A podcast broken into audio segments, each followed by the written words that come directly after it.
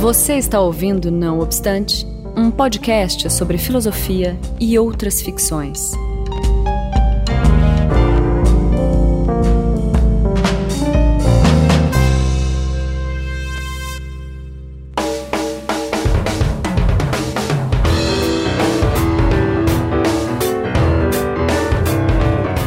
Começando mais um Não Obstante, número 9 dessa vez. Eu sou Marcos Beccari e eu tô aqui na companhia do Daniel Portugal. Olá. Que hoje me acompanha aqui para entrevistar o professor Antônio Edmilson Pascoal. Diga oi, professor. Oi, tudo bom, Marcos?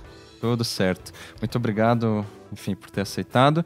E é uma entrevista especialmente sobre o livro dele, Nietzsche, o Ressentimento, que foi lançado em 2014, ano passado, pela Humanitas, tá certo? Isso. Humanitas. Humanitas, é. é. Eu costumo falar humanitas, mas é. acho que eles falam humanitas, humanitas. Eu já vi várias, várias entonações. É, várias entonações, exato. Bom, só eu vou apresentar rapidamente aqui o, o professor é, Edmilson Pascoal. O pessoal te chama mais de Edmilson, né? Edmilson, ou não? Isso. É? Tá ok. Ele é bolsista produtividade no, pelo CNPq. É, o doutorado dele foi na, pela Unicamp, né, em filosofia. Ele foi professor é, no Departamento de Filosofia da PUC aqui do Paraná de 1987 a 2014. Se eu cometer algum erro aqui, você me corrige, é, Edmilson. Marcos. Ok? Tranquilo. É, ele é membro fundador do programa de pós-graduação de filosofia na PUC do Paraná e atualmente é professor do Departamento de Filosofia da, Fede da Universidade Federal do Paraná, né? E do programa de pós-graduação em filosofia da UFPR também, né? É autor de traduções e tem uma vasta publicação, é, publica, é, produção acadêmica, né? Que, é, onde se destaca os livros A Genealogia de Nietzsche, Nietzsche e a Superação da Moral e Nietzsche o Ressentimento, que é o mais recente. É um dos editores da revista Estudos em Nietzsche, ou Estudos Nietzsche. Estudos né? Nietzsche, isso. E é, é, é membro de, de corpos, do, do, corpo editorial de outras revistas sobre filosofia trágica e questões relacionadas, tá certo? Diga, Daniel. O que é? Não, você respirou, pensei que você ia falar alguma Não, não. É, é que esse microfone é tão sensível. Pois é. eu tô com um microfone novo. Ah, esse microfone é, é hipersensível. Qualquer coisa que eu faça.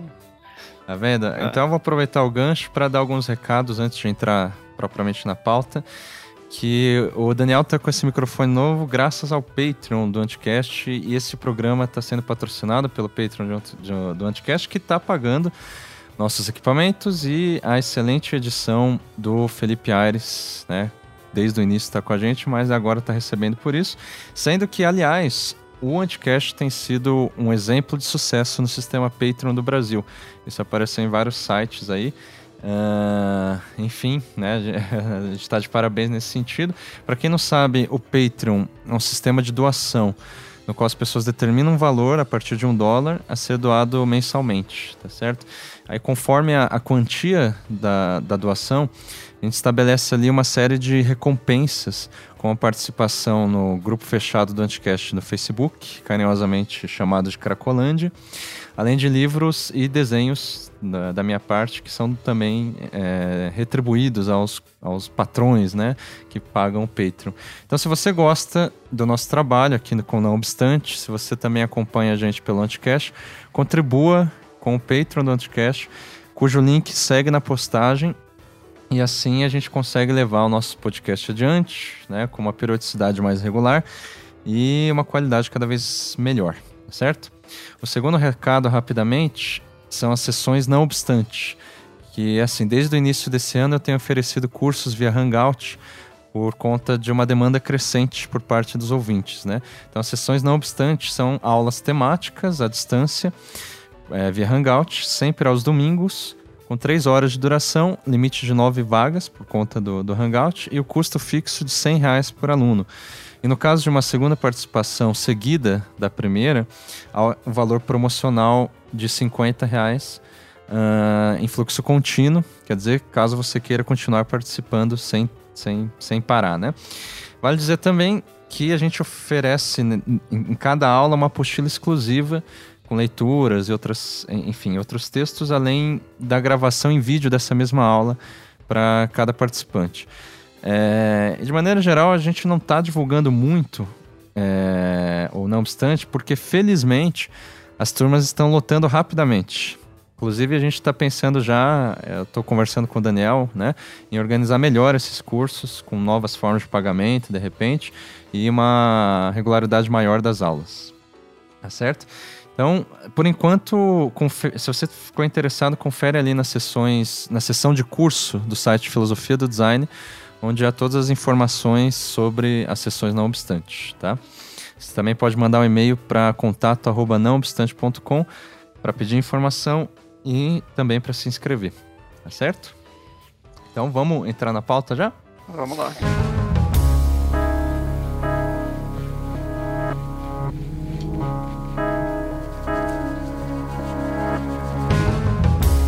É, Edmilson, eu acabei de ler seu livro, Nietzsche e o Ressentimento, que é, como eu estava falando antes da gente começar a gravar, é um livro excelente, uma leitura muito minuciosa da, da filosofia do Nietzsche, especialmente da genealogia da moral e, obviamente, pelo título do conceito é, de ressentimento. Então eu queria saber se de repente você pode começar o programa explicando para os ouvintes o que é o ressentimento na filosofia do Nietzsche, quais são as especificidades desse conceito lá, é, como ele se relaciona com outros usos da palavra anterior, etc. Tá bom. Bom, Daniel, primeiro eu queria te agradecer por ter lido o livro. Eu acho que o, o primeira expectativa que alguém que faz um trabalho como esse tem é de ter leitores.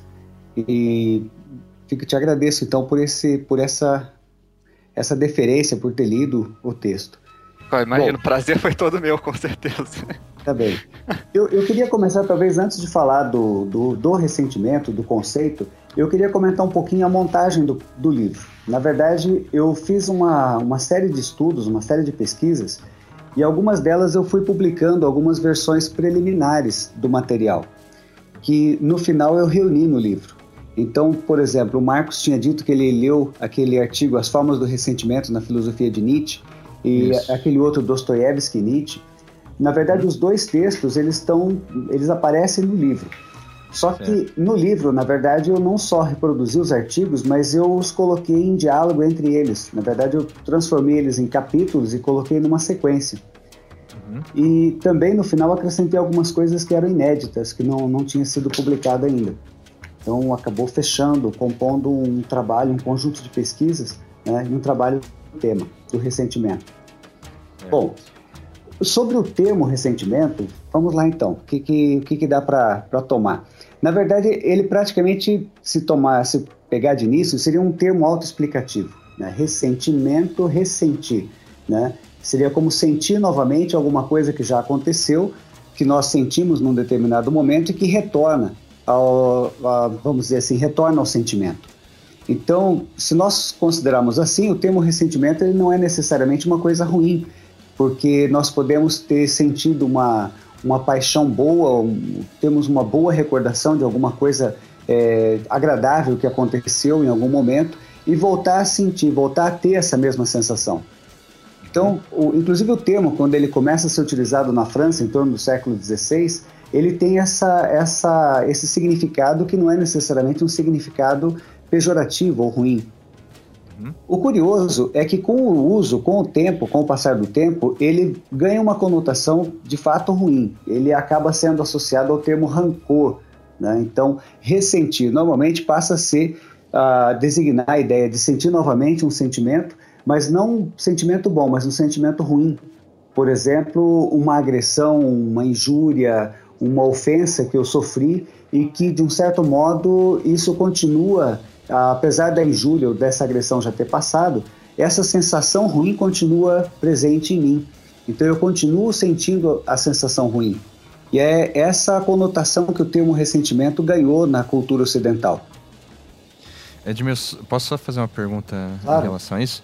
É, essa conotação, enfim, rancorosa, quer dizer, que tem a ver com rancor, é, tem a ver com a apropriação dos alemães, né, do, tanto Düren quanto o Nietzsche, do, do termo francês, é, do ressentimento?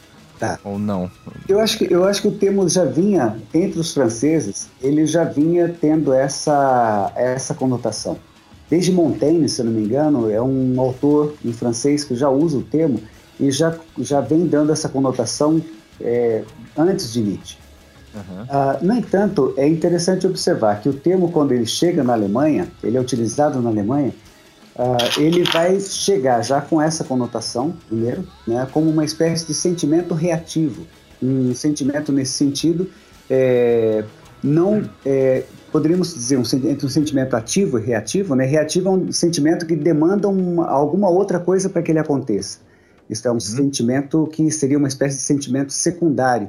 Né? Não é, por exemplo, como uma paixão, o amor, por exemplo, que é um sentimento que eu, ele surge a partir do, do reconhecimento de uma pessoa, alguma coisa assim, mas é um sentimento primário.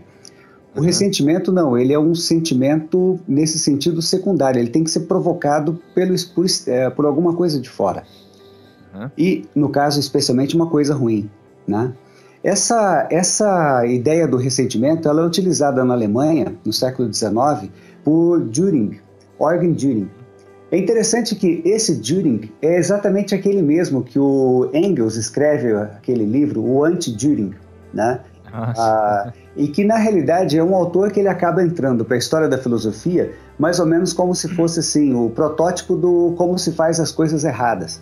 Né? Aquele que todo mundo bate, né? Saco de pancada. É, Você não tem assim uma obra de Düring que, que receba elogio que eu saiba pelo menos de ninguém. Uh, agora tem uma curiosidade: os textos que o Engels trabalha do Düring não são os mesmos que interessam a Nietzsche.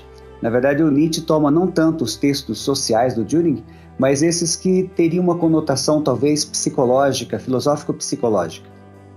E é nesses textos que aparece a ideia de ressentimento. Se não me engano, 1865, que o texto é escrito na, na Alemanha, é, dez anos depois que Nietzsche vai ler, em 75, e para Düring, ele usa o termo ressentimento para explicar a origem da justiça, segundo ele.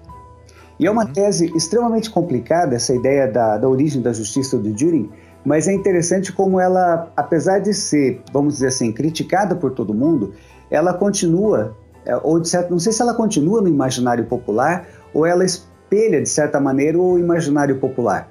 Porque ele trabalha a seguinte ideia, de que a justiça, vamos dizer assim, a tese, a formulação teórica sobre a justiça, na verdade é um modo de pensar teoricamente um sentimento. E esse sentimento seria o sentimento de vingança. Que, por exemplo, quando alguém me ofende, quando alguém me agride, a, mecanicamente, automaticamente, surge em mim, como se fosse um efeito de estímulo e resposta, um sentimento de reação. É, como se fosse um desejo por ressarcir, ressarcimento. Ressarcir, exatamente. Um pouco parecido com o que se tem na, uh, naquela ideia de que você tem, então, uma negação de uma negação. Né? Uma coisa ruim aconteceu, você precisa negar o que foi negado para conseguir retomar a, a, afirmação. Mas, especialmente no caso do Düring, ele parte dessa tese, portanto, que a justiça é um sentimento de vingança e, e que essa, essa, vamos dizer assim, essa ideia de justiça, ela implica, portanto, numa espécie de equivalência e de um pagamento. Né? A justiça seria o pagamento por alguma coisa que aconteceu uh, anterior que o homem faria espontaneamente, mas que o Estado faz com que isso aconteça na forma da, da justiça, como nós entendemos, do direito penal, etc. Né? Bom, o que, que acontece? O, essa, essa tese do Turing, ela acaba é, interessando inicialmente a Nietzsche, porque em 75 Nietzsche está se afastando de Schopenhauer e ele pretende ler outros autores, conhecer outra, outra literatura fora do círculo schopenhaueriano. E o Turing era tipicamente um autor que batia em Schopenhauer, que tinha contraposto, um, contra, é, fazia contraposição a Schopenhauer. E Nietzsche lê o livro e faz uma resenha desse livro e vê lá o termo ressentimento, comenta sobre o termo, comenta sobre essa, essa tese e de um certo modo abandona essa tese. Ele não praticamente não volta a utilizar mais essa ideia de ele não volta, aliás, ele nunca utiliza, mas ele não volta mais a tocar no assunto da tese de Düring sobre o ressentimento.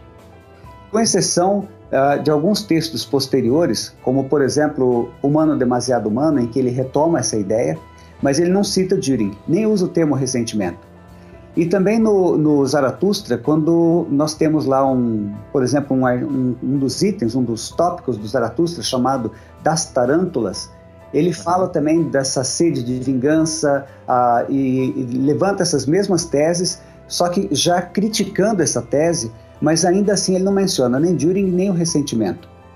Então, a primeira, primeira passando então do, do, do, conceito que significa essa, essa, vamos dizer assim, essa sede de vingança, que significa essa, esse ressentir em função de alguma coisa que aconteceu anteriormente, né, que Nietzsche encontra lá atrás, nós vamos encontrar um, um outro, vamos dizer assim, uma tese de justiça a, apoiada nessa, nessa, nessa ideia que é de Düring, né, um diálogo de Nietzsche com essa tese e um certo abandono. E é curioso que em 87 Nietzsche vai ler o livro do Dostoiévski que nós conhecemos aqui no Brasil, que é As Memórias do Subsolo. Uhum. Na verdade, ele leu uma versão toda deformada desse livro, que é uh, L'Esprit Souterrain, né, que é uma versão francesa do livro, e nessa versão o, o autor reúne no mesmo livro dois ensaios de Dostoiévski, A Senhoria e As Memórias do Subsolo. E quando eu digo que é uma, uma montagem, uma coisa assim selvagem, violenta, é, pra, só para ter uma ideia, o editor francês ele coloca os dois textos como se o segundo fosse uma continuação do primeiro. uh, se não me engano, o personagem da senhoria é Ordinov. O Ordinov seria ele o que estaria fazendo aquele monólogo no segundo livro. Né? E depois continuaria lá com romance com Lisa, romance com Lisa, etc. Bom, Nietzsche observa que são dois textos em um, isso ele registra isso em carta. E o interessante é que no livro do do Dostoiévski, vai aparecer por quatro vezes a palavra ressentimento. Só que vai aparecer com uma outra conotação, diferente dessa do Düring. Porque a impressão que se dá com Düring é que o ressentimento é uma espécie de, é, vamos dizer assim, uma reação mecânica, como eu tinha dito, que todo mundo tem. Como se fosse assim, qualquer pessoa que sofre uma agressão, para isso ser uma, vamos dizer assim, um embasamento para uma teoria da justiça, Qualquer pessoa que sofre uma agressão tem essa, esse sentimento de vingança, né?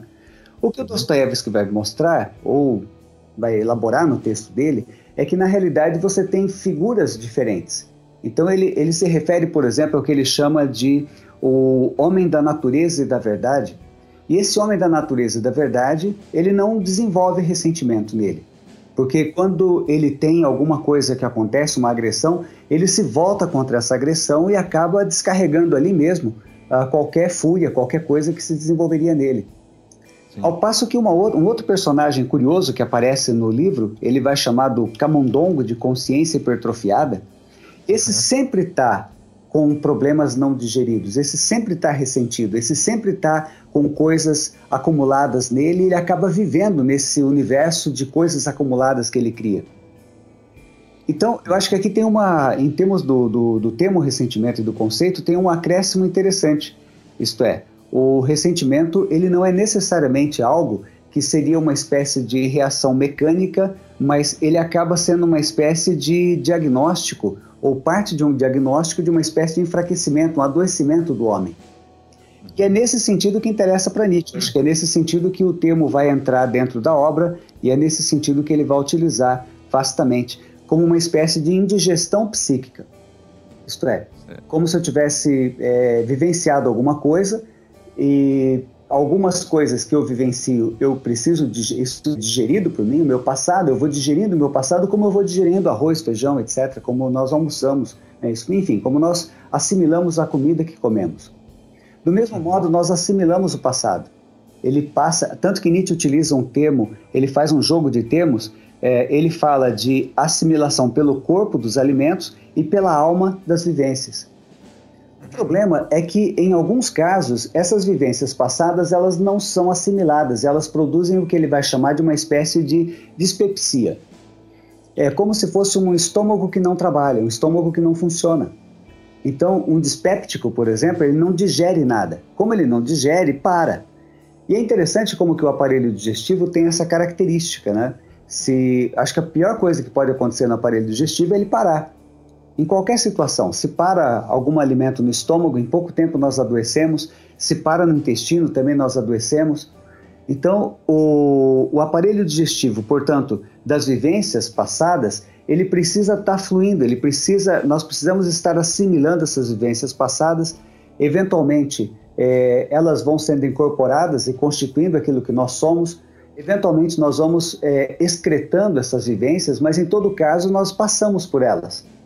E o problema é quando não passamos por elas, quando elas entram no aparelho digestivo da alma e ficam parados, então elas vão produzindo ressentimento. Esse, essa, essa retomada de um sentimento passado, nesse sentido, caracteriza uma espécie de patologia, uma espécie de doença, uma vez que o, a experiência passada não me permite viver o presente.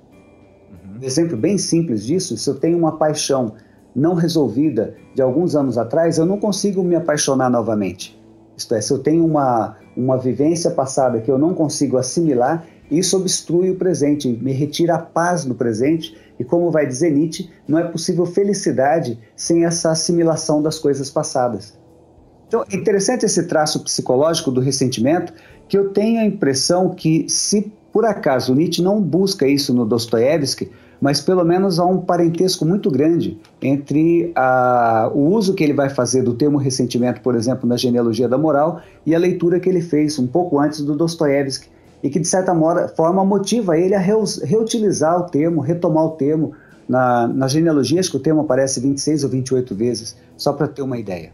É, bastante vezes. Outra, outro ponto interessante que, assim, complementando, você provavelmente ia falar daqui a pouco, é, é, essa questão de que não só o, o alimento né, psíquico fica preso, como é, o ressentido vai aumentando a coisa, vai criando outras formas imaginárias de, de é, enfim, de, de, raiva, de vingança, de coisas sentidas negativas, ele vai aumentando esse fluxo. Ele vai né? ruminando. É, ruminando. Né? Nós temos do Nietzsche, né? Então, essa, essa ideia da ruminação, né, do, do o espanhol chama isso de remordimento, né? Ele vai uhum. se remordendo interiormente e, de fato, isso vai aumentando. O que, de novo, corrobora com aquela ideia de que não é simplesmente uma questão mecânica. Você levou cinco, vai descarregar cinco. Na realidade, o homem ressentido ele pode descarregar cinco vezes cinco e ele continua ressentido. Isto é, uma pessoa que tem esse tipo de problema não é porque ela foi ferida, ela, o fato dela ferir outra pessoa não significa que ela zera o mundo interior dela.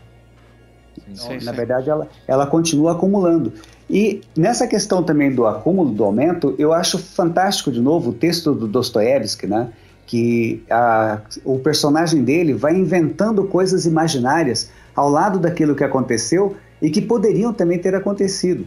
Então ele acaba é, criando, além da, da, do infortúnio que aconteceu a ele, outros que poderiam ter acontecido e assim por diante, e ele vai ampliando aquele visgo, aquela coisa. Né? O texto do Dostoiévski nessa, nessa parte é fantástico. Eu, eu costumo dizer para os meus alunos que se algum deles é, estiver à beira da morte e lembrar que não leu esse livro, peça mais meia hora Volta meia, porque senão vai ficar uma falha aí, vai ficar uma dívida.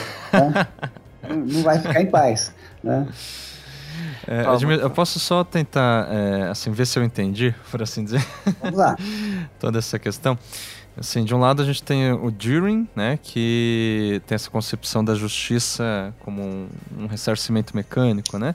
Isso. É, que o, o Nietzsche ele toma contato inicial, faz um diálogo, mas numa, num primeiro momento, durante, quer dizer, durante boa parte da, da obra dele, ele não, retoma, né? Uhum. Aí ele vem a, a, entrar em contato com a obra do Dostoiévski, no qual ele vê uma outra concepção em relação à do Düring, né? De, do, ressent, do ressentimento, não como algo meramente reativo, como algo que troca igualmente um por um, dois por dois, né? Isso. Uma balança perfeita, assim. Mas algo com uma introjeção da, de uma reação que não foi efetivada, uhum. né? E essa má digestão psíquica, né? É, que daí eu acho que você vai. É, é ele retoma na, só na genealogia da moral. É, essa ideia de que pode se tornar uma moral vingativa, né? De fato. É, aí seria dando segmento, é. né? Isso. isso seria isso, o que, é só... Aí seria em seguida, né? O que, que então o ressentido faz com isso? E aí, uhum. é, até o, o Edmilson explicando, ele, ele contrapõe essa primeira é, noção de ressentimento como essa dispepsia, e uhum. outra quando o ressentimento se torna criativo, então, e gera uma moral, que é a moral do ressentimento. Então, acho que continuando ele vai. Isso, então só, é, só para a gente se organizar aqui, a gente está falando até agora de um, do, do ressentimento como um, um fenômeno psicológico ou ainda é. fisiopsicológico, é. né? Uhum. E eu acho até, é, o que eu queria comentar nesse sentido, é, eu não sei se é uma impressão muito, sei lá, ingênua da minha parte, é, Edmilson, mas me parece que o, é, essa versão, enfim, essa é, pode, apropriação nietzschiana da, do ressentimento, que é, tem, está em diálogo com Dostoevsky e tal, é, me parece uma uma conotação meio epicurista do ressentimento, principalmente no, na, na, nesse aspecto fisiopsicológico. É, quando você fala lá da, da má digestão, né, que o estômago, de repente, é, ele, ele não consegue se livrar de algo, daí aquilo se torna uma espécie de veneno, né? Sim. Pela não reação e tal. Isso Claro que a gente pode, poderia fazer mil comparações, mas particularmente me retoma essa ideia epicurista que fica entre o ascetismo e o hedonismo, assim, de você é, to, é, tomar água quando está com sede. Agora, a água pode se tornar um veneno também. Não sei se, se eu estou entendendo meio de uma maneira simplista ou não. De jeito nenhum. Tem, é mais ou menos. Eu acho que tem, tem uma, uma série de, de, de pontos aqui para nós retomarmos. Uhum. É, você falou de água. É, eu vou precisar pegar uma água 10 segundos, pode ser? Ah, ah claro, tá, sem claro. problema, sem problema. Fica à vontade aí.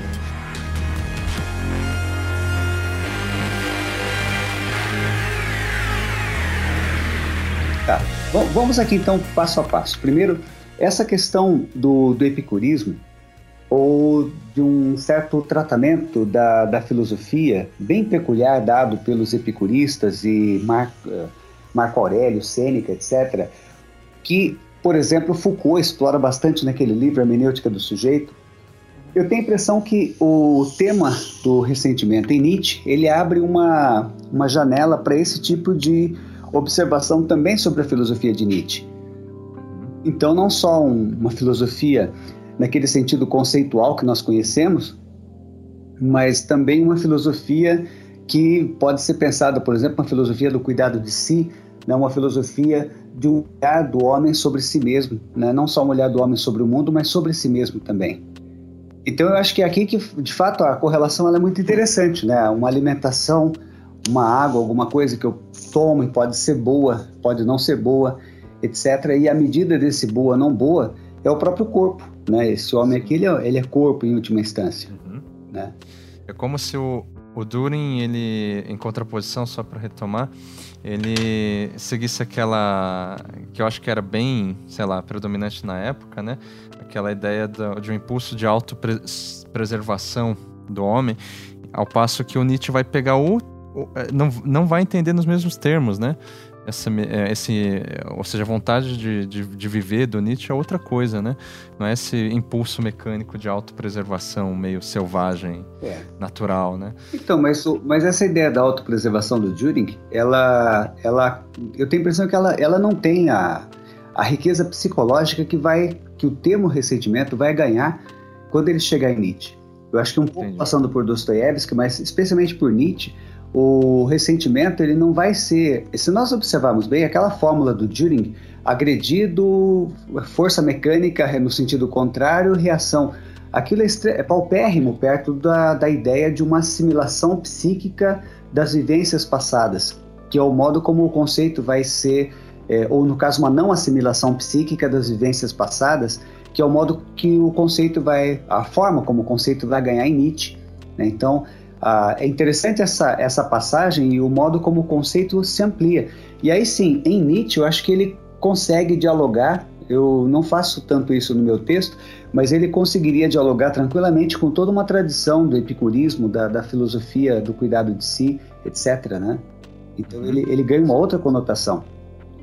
Uhum. Aliás, ainda sobre o, o Düring, a, a, ideia de balança é utilizada pelo Düring. Né? Essa ideia de balança, da, da, do pagamento, né? Talvez, é, não sei até que ponto que seria uma balança perfeita, mas pelo menos uma balança que ela consiga é, apresentar equivalências entre coisas diferentes, né? E fazer uma pagar a outra, né? Uma coisa pagando outra. Uma vez que, é, por exemplo, um, uma, um castigo não é exatamente um pagamento por um crime, por um roubo, mas são coisas diferentes essas duas coisas, mas elas são colocadas na balança. Então, de alguma maneira, essa balança ah, possibilita um, uma medida de ajuste, assim por diante. Né? Sim. Será que a gente já é, pode, é, sei lá, pensar na genealogia da moral? Eu acho que sim. É. Aqui, a, até porque a tua questão, quando você fala, por exemplo, para avançando em relação a essa questão, vamos dizer assim, psicológica, é, eu acho que tem aqui daí no caso não só do Dostoiévski, é claro que Nietzsche está próximo do Dostoiévski em termos psicológicos, mas o uso que ele faz do conceito amplia, vai bem adiante também do que Dostoiévski faz. E eu acho que esse uso a gente encontra na genealogia da moral, exatamente, em que nós vamos ter, por um lado, uma descrição psicológica. É, não sei se alguém que ouve um, uma, uma conversa como essa nossa teria uhum. interesse por uma referência. Mas, por exemplo, eu penso especialmente numa sessão que é a sessão 10 da primeira dissertação da genealogia da moral. Uhum. Ali eu tenho uma descrição feita por Nietzsche do homem do ressentimento, muito interessante, que é o que a gente pode chamar de uma descrição psicológica, ou então um uso do ressentimento em termos de fazer, em termos é, como um recurso para fazer uma descrição psicológica.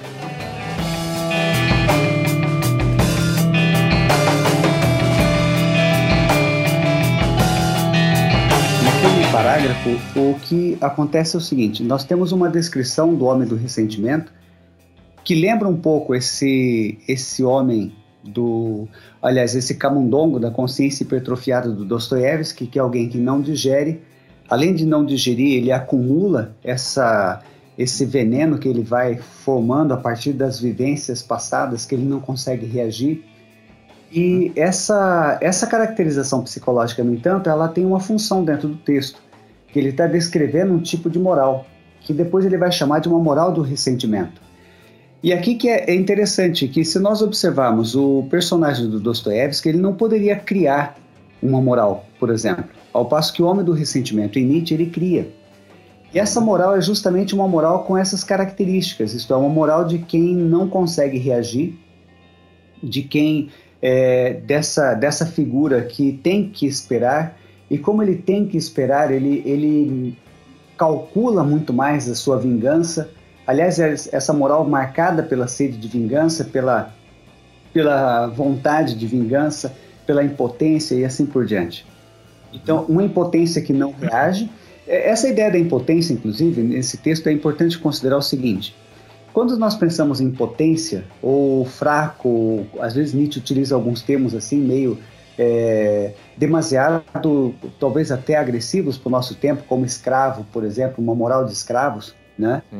Espírito primeira, dos fracos. É, né? dos fracos, etc. A primeira impressão que a gente tem, ou a primeira reação, ou não diria a primeira, mas uma reação muito comum, é uma reação de uma certa, vamos dizer assim, uma certa comiseração. Está coitado do fraco. Além de fraco, ainda está o Nietzsche é, descendo a lenha nele. Né? A vida já, de uma maneira aristocrática. A, a né? vida já é dura para ele e o Nietzsche ainda me faz opção pelo aristocrata, né? Então. É. Nossa, a leitura quando... mais anti-Nietzschiana possível, é. né? Porque é compaixão é. total, né? Consideração é. pelo prato. Exatamente. Então a, as pessoas ficam compadecidas, né? Com comiseração pelo fraco, etc. Vamos deixar claro que nesse, nesse texto, essa questão a gente não, não vai discutir ela agora, ela seria muito, muito ampla, né? até uhum. porque, acho que como o Daniel falou, é uma leitura absolutamente anti-Nietzscheana, né? Mas Sim. como a questão aparece, só deixar claro o seguinte, na realidade, ele está desenhando um tipo psicológico que se encontra é, como se fosse assim um pressuposto, um tipo de homem que é pressuposto para um tipo de moral, que ele vai chamar depois de moral do ressentimento. E quando nós falamos de tipo psicológico em Nietzsche, é como se eu tivesse, por exemplo, no meu guarda-roupa uma fantasia de Drácula que não lembrasse o Drácula. Ela não serviria para nada. Então, um tipo, como uma máscara, uma fantasia, ele tem que desenhar com todas as, as características possíveis um determinado, uma determinada figura psicológica. Então, é isso que Nietzsche está fazendo. Não significa que o ressentido aqui seja o João, José, Maria, nem que eu possa olhar para o meu vizinho e falar que ele é ressentido ou qualquer coisa assim mas trata-se de um tipo psicológico. É, até porque esse impulso, né, de ficar etiquetando e tal, já é o impulso do ressentido também, né? Também tem essa questão. Você não tá criando ressentimento para você ficar apontando esse é ressentido, olha só que idiota, não é, é o contrário. É o contrário. É, é interessante que o, tem um francês chamado Patrick Vautlin que ele diz que a vontade de, a diferença entre a vontade de poder ou esse tipo de assenhoramento, tipo de domínio do fraco e do forte é essa. O, enquanto esse homem do ressentimento ele está se ocupando com o outro, né, lá vendo ser ressentido, não é, etc., e caracterizando o outro, esse nobre que Nietzsche está falando aqui, ele se ocupa consigo mesmo. Né? O olhar dele é para si mesmo. Ele tem, ele investe, ele, ele avalia e ele dialoga consigo mesmo. Sim. Então, essa, essa característica, então, psicológica, ela entra como uma espécie de pressuposto uh, ou uma descrição de um tipo de moral, que eu acho que no caso de Nietzsche é o que mais importa para ele descreveu o que ele vai chamar de uma moral do ressentimento. E essa moral do ressentimento, ela tem como característica a, exatamente um traço do homem do ressentimento, que é a sede de vingança. Então, ela, ela parte do princípio, o ponto de partida dela, ela estabelece, por exemplo, o conceito, uh, o primeiro conceito, o primeiro juízo de valor que ela estabelece é o conceito de mal. Isto é, alguém fora é mal, alguém fora me agride. A partir desse fato de que um alguém fora me agride, alguém fato, deve ser culpado, né? Alguém deve ser o culpado. E ao, uhum. o contrário disso é o bom, né? Aquele que não agride ninguém. Então veja, olha só os elementos que nós já temos aqui. O inimigo mal, nós já temos o, a ideia de culpa como pressuposto dessa moral, né, que você uhum. me lembrou e a ideia do bom exatamente como uma espécie de compaixão. Volta ali de novo, compaixão, altruísmo, etc. Né? Uhum. É, o exemplo Agora... mais interessante disso é aquele das ovelhas da ave de rapina, que é excelente, né? Assim, que se deixa é. claro. Essa ideia de que ah, as ovelhas é, dizem que as aves de rapina, porque caçam, elas são mais, né? E quem for o menos possível ave de rapina e mais possível ovelha, esse então é o bom. É. é. é. Como vai dizer o Nietzsche, como se um modo de ser pudesse ser avaliado como sendo bom ou mal.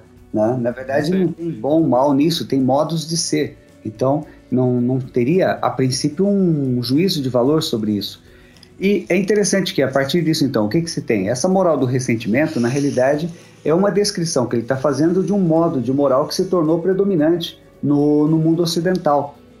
Uhum. E se tornou predominante exatamente ah, levando como, vamos dizer assim, como é, meta uma espécie de nivelamento do homem em que todos é, devem ser ou, ou, serem produzidos, cultivados ou como a gente quiser, mas numa linha bem baixa, né? Isto é como se tivéssemos então a meta do homem ser uma espécie de homem rebanho mesmo, é, e aí aquilo que o Daniel tinha dito no começo, quando ele mencionou Zaratustra, né?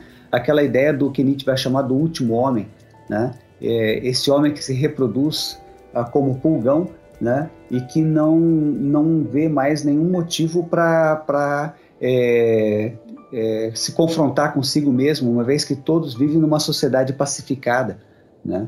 Sim, que é medida por baixo, né? É medida por baixo. Eu até Agora, eu, eu não sei se é, se é certo, mas eu gosto de uma expressão do Foucault quando ele fala uhum. de homens dóceis e civilizados.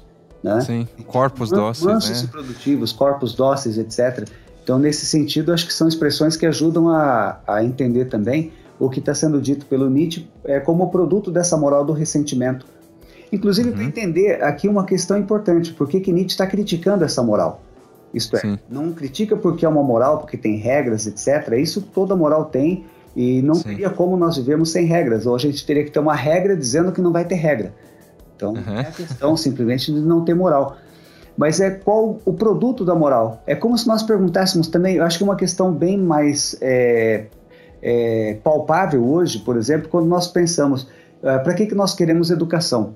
Né? Para criar pessoas todas iguaizinhas, o bom aluno que fica quietinho na sala, etc., todos iguais, ou a gente está querendo correr o risco de, é, vamos dizer assim, incentivar as diferenças, a, a, produção de si como peculiaridade e assim por diante. Né? Uhum. Eu acho que essa, essa talvez seja a grande questão. A moral do ressentimento é exatamente uma padronização, não só por baixo, mas em que todos passam a ser iguais. Né? Eu acho que é interessante é, ressaltar ou reforçar que é, qual que é a base, né? O que, que explica essa moral do ressentimento e o que, que é, portanto, reproduzida por ela, que é esse espírito de vingança, né? Tipo, se há alguém culpado por fazer as pessoas sofrerem, como você bem explicou, uhum. então a gente precisa evitar isso, né? E eu acho importante a gente é, deixar claro que é, essa moral não se caracteriza como aquela o ressentimento que você estava explicando antes de uma má digestão, que daí vai se caracterizar pela inação, pela não ação, né? Pelo contrário, a moral do ressentimento, pelo que está é, explicando para a gente, não, não é mais uma incapacidade de reação, mas se torna uma forma de ação, né? Então há uma diferença bem grande aí. Né? Eu, eu acho que me parece uma diferença, é, sobretudo em relação ao, ao Dostoiévski, né? Exato. Quando ele fala de, de consciência hipertrofiada, né, aquilo que o Nietzsche vai chamar de fatalismo russo, né, o, o homem do, do, subterrâneo e tal. Ou seja, esse é o, o, o, inativo, o que não consegue reagir. Agora, a moral do ressentimento, ela parece que ultrapassa isso, né? Exato. Ela vai em direção a uma ação que, que se expande e pretende se impor sobre, enfim, é, é a dinâmica de uma moral, né, no fim das contas. Então, e uma moral que, como Nietzsche é, lembra, ela se torna dominante na cultura ocidental. Uhum. Então, não só uma moral que eventualmente poderia se tornar, vamos dizer assim, a moral dominante, mas que de fato é a vencedora na cultura ocidental. E, e, esse, eu acho que esse que é um ponto interessante do, do próprio conceito de ressentimento e o modo como ele é utilizado por Nietzsche também. Eu gosto de dizer a inflexão que Nietzsche dá para o conceito, o modo como ele, ele usa o conceito. Isto é, aquilo que inicialmente designava a ideia de alguém que não reage, exatamente porque não reage, acumula, etc. E no caso do Dostoiévski, mergulha no seu subsolo e tem até os seus prazeres naquela, naquela lama imunda e fétida em que ele vive. Sim. Quando para Nietzsche não, quando se torna uma moral, ela busca domínio, ela, ela tem é, estratégias de domínio, ela se torna dominante de fato, porque é, e esse domínio, inclusive, sobre ah, outros elementos da cultura, inclusive. Por exemplo, como Nietzsche entende, a própria ideia de justiça que se tem hoje, ela acaba sendo impregnada muitas vezes, ainda que seja, como eu falei, muitas vezes no imaginário popular, mas ela acaba sendo impregnada por essa ideia de vingança. E não só a, a justiça, mas parece que a moral do ressentimento contempla uma, um problema, uma série de patologias que a gente poderia identificar na nossa sociedade e que são apontadas, por exemplo, pelo Zaratustra, ou no livro Assim Falou Zaratustra, e que ele vai chamar, por exemplo, como esses, o que ele chama de pregadores da igualdade, que se caracteriza justamente por essa sede de vingança. E o, os pregadores da igualdade, aliás, é, constituem uma figura em Nietzsche. Não seria, por exemplo, alguém que, é, no sentido oposto ao que poderíamos pensar de uma igualdade, por exemplo, é, quando se pensa em Revolução Francesa, etc. Mas aqui no caso, igual, os pregadores da igualdade são aqueles que não suportam os diferentes então, é interessante que o ressentido não é só o ressentido é, em função, como Nietzsche entende, de ter sofrido uma agressão, mas uhum. ele não suporta o fato de ter alguém diferente dele. Então, justiça é, veja lá, uma moral que faz de todos iguais e uma moral que só aceita aquele que é igual e que uhum. pune o diferente. Né? Ao diferente é, volta seu veneno, como ele vai falar lá, o veneno da tarântula, que acaba sendo chamado de justiça.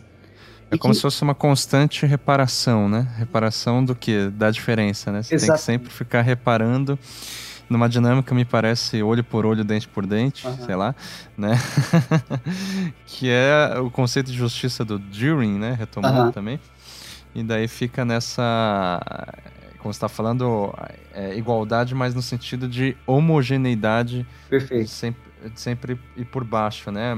É, é, é uma reparação, parece sem garantias, é. só que é homoge homogeneizante, né? Mas veja que além de uma reparação, a ideia, por exemplo, dos pregadores da igualdade é, lembra uma característica interessante desse tipo de moral, de que não precisa necessariamente que o outro tenha feito alguma coisa que mereça reparação. Sim. O fato do outro ser diferente já me incomoda. Uhum. A, a, diferença do outro já passa a ser um objeto de atenção. Isto é, porque, ah, lembra da, do que o Daniel falou lá das aves de rapina, etc.? Isto é, eu tenho uma expectativa de que aquele que é diferente pode ser uma ave de rapina, portanto, diferente eu vou lá e atiro nele, eu acabo, não, não deixo ele se proliferar, porque ele uhum. pode ser perigo para mim. Então, é como se fosse uma moral do medo, uma moral do medo o tempo todo que acaba produzindo uma violência extremamente grande. Eu, eu não quero, não, acho que a gente não precisa nem começar a citar exemplos, mas nós convivemos com isso, né? Na nossa sociedade, essa ideia do diferente, do uh, e há uma certa agressão gratuita àquele que é diferente. Né? Então, e, e, é patrocinado por esse tipo de moralidade, segundo Nietzsche. Né? A moral do ressentimento ela se caracteriza por isso. Não suporta o diferente. É, e quer não dominar, ser cruel com o diferente, quer dominar o diferente para se ficar seguro. Exatamente. Ah. Exatamente. Não faltam exemplos também de sacerdotes, né? Que é. vão é, pregar exatamente isso. Pregar a igualdade. É. É, por exemplo, essa passagem do, do ressentimento como um, um tipo é, psicofisiológico para a moral é uma figura importante na, na construção do Nietzsche, é o sacerdote, né? Que é esse que vai orientar essa formação. Será que de repente uhum. a gente podia falar um pouco sobre isso? Isso que eu acho que está mais presente na terceira parte da ah, genealogia sim. da moral, é, né? Como, como são possíveis ideais ascéticos. É. Na verdade, veja lá, o, o sacerdote, ele acaba sendo, ali na, na terceira dissertação da genealogia da moral, ele acaba sendo uma figura ampla. Eu gosto de dizer assim, o sacerdote ascético é uma, um personagem ad hoc. Ele só aparece na terceira dissertação da genealogia e Nietzsche não volta a usar essa expressão. Pelo menos, ah. quem disser que volta, eu vou me dar mal agora. Porque eu não me lembro, nunca vi né, em outro lugar que ele usa a expressão sacerdote ascético. Uhum. Mas então, interessante essa observação. Uhum. É, então é interessante a ideia do sacerdote ascético é marcado, por exemplo, pela ideia da ascese.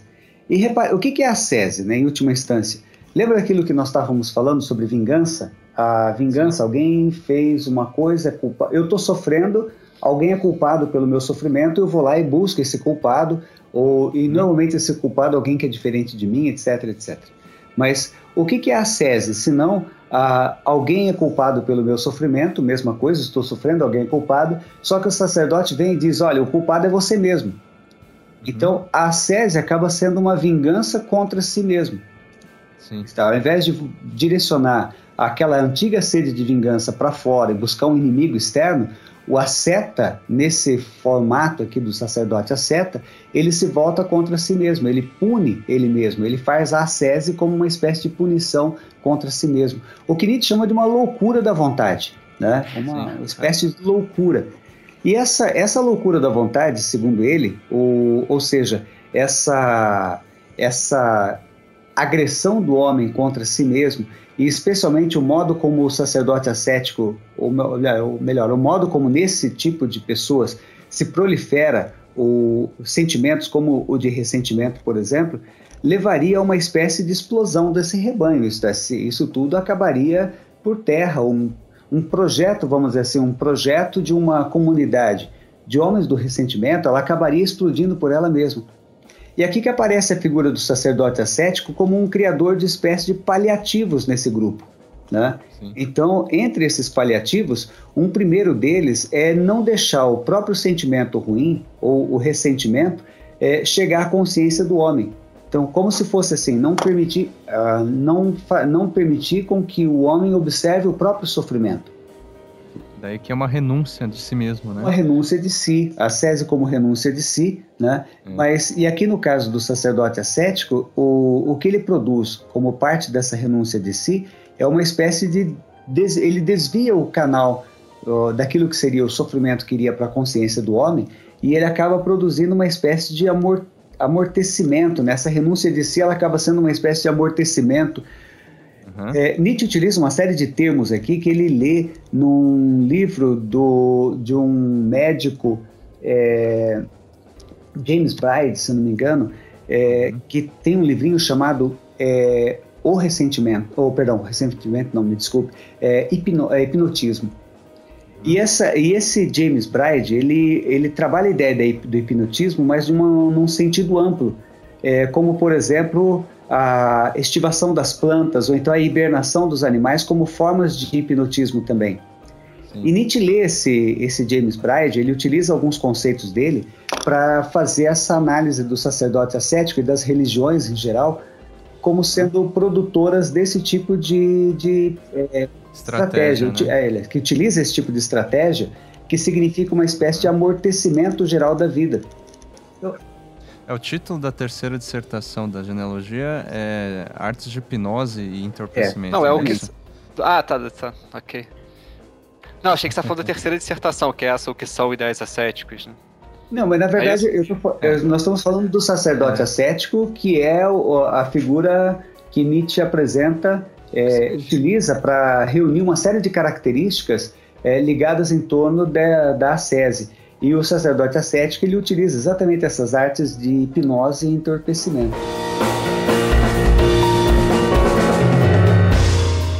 Então, no caso ali do, do sacerdote ascético, ou do, do ressentimento, como aparece na, na terceira dissertação da genealogia, acaba sendo uma, portanto, é um desdobramento daquela ideia inicial, né, do, do ressentimento, da sede de vingança, mas uma sede de vingança que se volta contra o próprio homem mas repare que o propósito aqui no caso acaba sendo mais ou menos o mesmo. O propósito é produzir o que Nietzsche vai dizer de uma espécie de apequenamento do homem, né?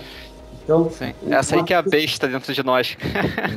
Que eu tava é. falando antes. Mas qual que é o objetivo, né? É de não perder um domínio, não é, não é isso? Tipo, esse apequenamento, enfim, me parece justamente uma forma de controle. Né? Veja, uma, veja uma, uma coisa interessante aqui essa produção do apequenamento do homem, por exemplo, através da, da dizendo então para sua ovelha, o sacerdote, veja, se você é culpado, de fato tem alguém culpado pelo seu sofrimento, mas o culpado é você mesmo. E por um lado, e, e por outro lado, tentando impedir que esse sofrimento chegue à, consciência, mas através de técnicas que são associadas, por exemplo, ao fakir, como Nietzsche fala. Então, menos alimento, uhum. é, é, não é, nada de, que envolva sangue, mulher, etc e especialmente uma espécie de é, letargia produzida pela própria ideia de Deus como uma, uma esperança de salvação futura, alguma coisa que produz no mundo atual, ou no mundo que nós temos, que é o único que nós temos, uma espécie uhum. de letargia. Uhum. Então esse, essa é a ideia do, do, da estratégia do sacerdote ascético na terceira dissertação, que acaba produzindo o que nós estamos chamando aqui de um apequenamento do homem, mas uhum. É, repare, é, esse apequenamento do homem aqui acaba sendo, como você falou, uma estratégia de domínio do próprio sacerdote. Isto é, ele precisa ter uhum. esse homem é, nivelado. De, voltamos mais ou menos no tema do, do nivelamento, daquela ideia do, da padronização, etc. Né? Sim, e as sim. estratégias que ele utiliza para obter isso daí. Né? Uhum. E só deixando claro que a questão da ascese, essa, me parece que literalmente significa esse ver futuro, né? No sentido é, da recompensa, sei lá, uma, uma questão assim meio que é, desprendimento do agora para é assim como eu entendo o, o termo a César. É, não sei se, se, se, tem a ver, mas me parece isso. Agora, dizer. Não, Oi? tem. Eu acho que a religião em geral, para Nietzsche, tem um pouco essa, essa característica. É, interessante a uhum. ideia de que, para Nietzsche, vi, ele acompanha um pouco Schopenhauer naquela ideia de que a vida é sofrimento. É, no entanto, é, não é porque a vida é sofrimento que nós vamos dizer que a vida não vale a pena ser vivida. Essa, essa é a diferença daí em relação ao Schopenhauer. É, que vai dar uma ética Exatamente. da renúncia, né? E o, o modo como é. Nietzsche entende, as religiões em geral, elas acabam fazendo também uma ética da renúncia. Só que no caso aqui, uhum. a, a renúncia, ela acaba sendo uma... A partir, essa renúncia se faz a partir da afirmação de um outro mundo. Então esse, esse outro mundo Sim. acaba significando a renúncia desse mundo. Então, Sim. repara aqui, são do, vamos dizer assim, a ideia de o termo ascese, ele, ele direciona para dois lados. Por um lado, a ideia de renúncia, que é o que você colocou em relevo aqui, e outra ideia, uhum. a noção de vingança, que é o que eu tinha colocado antes como associando também a, a palavra ascese. No caso aqui, no caso Sim. da vingança, entendida a ascese, porque a ascese é um flagelo, né? Eu, eu, eu mortifico o meu corpo. Então, quando eu mortifico o uhum. meu corpo, eu estou fazendo uma coisa parecida com aquilo que eu faria com os meus inimigos. Então, a ascese é uma vingança contra si mesmo. Então, essa uhum. estratégia de jogar aquele antigo sentimento, é, como eu não tenho um inimigo externo e eu não vou conseguir descarregar isso para fora, o sacerdote diz, então bata em você mesmo. Mas Autopunição, né? Exatamente. É. é, é interessante essa divisão, então, da consciência. Né? Ou seja, você continua com essa má consciência porque você tem aquele. É, a divisão interna e você fala, parte de mim então é má, e ao mesmo tempo você acredita que se você conseguir eliminar essa besta dentro de você, você atingiria o ideal, né? Você conseguiria chegar lá. Obviamente nunca vai chegar, mas você fica nesse meio do Daí caminho. Fica numa eterna, é, é, é, uma eterna reparação. Exatamente, né? que é também o, essa ideia da religião, como ela, ela oferece um caminho, mas ao mesmo tempo ela não pode realmente deixar que esse caminho seja uma, uma, saída da besta, né? Porque ela tem que preservar a fraqueza, que é assim que ela se reproduz, né? Essa é a ideia, né? Isso. Isso. Daí é a ideia do homem ah, manso, né? Manso. Falando Exato. de Foucault e tal. É. Então, essa ideia do. Eu gostei dessa, dessa expressão do Daniel, que é parte de mim que é má. Né? De certa maneira, acaba fazendo uma espécie de é, compartimentalização né, do homem. E, e essa, nessa compartimentalização eu teria um eu né? Esse eu. é um verdadeiro é o, eu. É. é. o verdadeiro eu, o é. eu que controla, o eu que manda em última instância, e algumas partes minhas que jogam contra, né? Então, essas partes é. minhas que jogam contra, tudo aquilo que é instinto, é, sensualidade, etc., seria uma espécie de parte de mim que é má. E que eu tenho que controlar, eu tenho Sim. que é, é, extirpar, em última instância, de mim. É como se eu pudesse. Essa, eu acho que essa é uma questão. A gente estava falando antes também do sofrimento do Schopenhauer. Essa é uma outra questão, que na verdade essa, essa, esse jogo de impulsos que nós temos, etc., e que para Nietzsche eu não posso simplesmente varrer isso para debaixo do tapete ou então tentar é, começar a passar o bisturi e tirar pedaços meus, é, pedaços fora, cortar Sim. pedaços fora.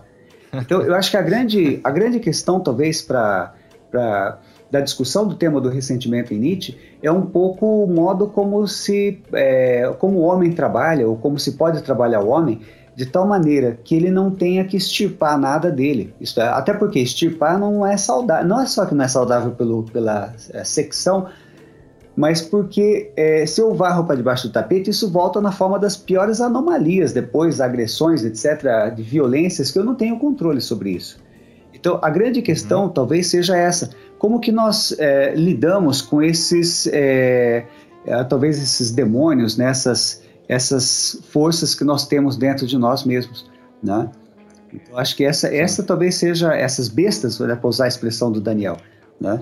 Então, Já ah, hum. exatamente. Então, como, como, que nós lidamos com isso? Acho que a Nietzsche, na verdade, ele traz uma, uma discussão, voltando aqui de certo modo, agora então, pra, acho que nós voltamos para a questão psicológica do ressentimento, né? É, de que modo que se pode é, de que modo que nós podemos entender que nós somos também bestas, né? E que é, não é uma anomalia essa, esse nosso lado, não é uma coisa para ser extirpada nem para ser negada. Então, como que nós podemos ter um homem Ou seja, no sentido pleno? afirmar todos os exatamente. aspectos. É, não, exatamente. Tanto é que o, justamente a crítica do, trabalho é a, a bestialização, né? Justamente a ideia de que essa besta é algo a ser extirpado. Que o Nietzsche não vai negar a existência Sim. de bestas, como você acabou de dizer, né? mas justamente a ideia é que você afirme também essa parte, você considerá-la má de antemão é o, é o problema, que é o ressentimento. Uhum. Eu acho que a ideia do afirmar essa parte Nietzsche, ela, ela se traduz um pouco por algumas figuras, como por exemplo do Dionisíaco, né? Uhum. E traduz Sim. um pouco essa ideia do, do, do, daquilo que não é racional no homem, né? Daquilo que é impulsivo, instintivo, etc., que não é racional, né? E que ao mesmo tempo uhum. também é sofrimento no homem. Dionísio é um deus que sofre, não só um deus da, da, das orgias, das festas, dos, é, prazeres, dos prazeres é. mas também é um deus que sofre. Né? Ele é destroçado Sim. pelos titãs. Então, é, esse lado do homem que é loucura, vamos dizer assim, e que também é sofrimento. Tanto que ele, ele correlaciona essa, esse lado do sofrimento com o parto. Né? Interessante a ideia Sim. da part, a parturiente é uma figura que traduz um pouco o dionisíaco para Nietzsche. Só que repara lá, a parturiente, na verdade, é um sofrimento que é, dá sentido à vida, põe vida. Né? Quer dizer, se nós tirarmos isso do homem, é morte. Né? Você tira, é, você tira, tira a vida. vida. Ou seja, negar alguns aspectos da vida, no fim das contas, implica negar a vida como é. um todo, né? É, esse, esse exemplo da parteira me lembrou daquele, daquele trecho, é, que eu não sei exatamente onde, da moral que tá, mas é essa ideia de que a, aí seria a má consciência já e não o ressentimento, né? mas que a má consciência ela, ela seria uma doença somente como a gravidez é uma doença, no sentido de que ela pode gerar bons frutos. Uhum. Aí no seu livro você faz essa, essa contraposição entre a ideia de má consciência e ressentimento. De repente é um, é um momento interessante para retomar essa, esse, esse, tema. Eu acho que... É, eu não sei se isso já nos encaminha de repente para a terceira, para uma outra questão que é já pensando na como superar, na né? E como superar o ressentimento também, né? Sim, é, sim. exatamente. Mas enfim, não quis não, interromper. De modo, de modo algum. Eu acho que a, a conversa ela vai, é, vai ganhando já, ela vai, por si mesma, ela vai trazendo alguns elementos, eu acho. Por exemplo, aqui quando nós Sim. estamos falando dessa, de certo modo, de uma parte minha, é, só pra, nós estamos usando termos aqui que é, precisamos colocar aspas, né? Nós falamos uma parte minha que é má, alguma coisa assim. Uhum. É, mas na verdade nós estamos falando de um homem inteiro, isto é, o homem em sua totalidade né, sem, é, sem máscaras, ou não só sem máscaras, mas sem, é, sem disfarces, no sentido de querer dizer eu não sou isso, eu não sou aquilo. Então, acho que essa, essa é a grande, o grande desafio. O que, que faz o sacerdote ascético, voltando ali atrás? Ele anestesia o homem. Então, você faz uma lobotomia, você dá uma, uma, um, um remédio, um, sei lá, é, e o homem acaba ficando anestesiado. Então, aparentemente, ele está bem. Só que na verdade você não só não resolveu o problema, mas você acabou é, produzindo mais adiante esse, uma retomada desse problema na forma de anomalias. Então, acho que essa, essa é a primeira questão. E a, a partir dessa, dessa questão, então, do, de que não é solução curar o sintoma, que é o que o sacerdote faz, ele enfraquecendo o homem, ele só cura o sintoma do sofrimento. Ah, talvez a discussão Sim. em seria então é, o que fazer, portanto, com o sofrimento. Acho que é, a questão da cura ela parte desse, dessa questão, né? O que fazer uhum. com o sofrimento. Só, Ou como ruminar, é, né? Ruminar, como que nós vamos, é, em última instância, resolver essa, essa questão. Eu só queria voltar Sim. antes, então, é, em relação ainda ao sofrimento do homem, que às vezes ele é tomado apenas como ressentimento. Na terceira dissertação, por exemplo, aparece a expressão ressentimento como uma espécie de termo que reúne o sofrimento em geral. E repare aqui, uhum. ainda sobre as técnicas, vamos dizer assim, técnicas medicamentosas do sacerdote ascético, além daquilo que nós falamos de uma anestesia, etc., um anestesiamento da vida, ele faz outras coisas que Nietzsche chama de inocentes, como, por exemplo, atividade maquinal, pequenas alegrias, vida em comunidade, então, por essas técnicas, ele acaba fazendo com que, mesma coisa, a pessoa não, é, não tome consciência de que ela sofre. Então, é, o que é uma estratégia errada, segundo Nietzsche. Mas, mas bom, antes Sim. de falar então das estratégias, e aqui eu estou indo e vindo, né? Vamos voltar nessa questão do, da má consciência. Há uma diferença muito simples entre ressentimento e má consciência. Normalmente, ressentimento, no caso, o modo mais elementar do conceito, é, como nós vimos ali, é uma espécie de agressão que eu sofro, algo que vem de fora, e que me produziria então um sentimento de revide. Né? Essa, vamos dizer assim, na sua forma mais elementar, o ressentimento significa isso. É, de, sem esquecer que Nietzsche significa conceito, etc. Ao passo que má consciência é diferente. Má consciência é quando eu faço alguma coisa e eu me sinto mal pelo que fiz. Então, nesse uhum. sentido, em termos de caracterização de paixões, vamos dizer assim, são duas paixões diferentes. A, a má consciência, normalmente, ela é tida como uma, algo que surge no homem porque agride ou faz alguma coisa para uma outra pessoa e sofre em função do que fez.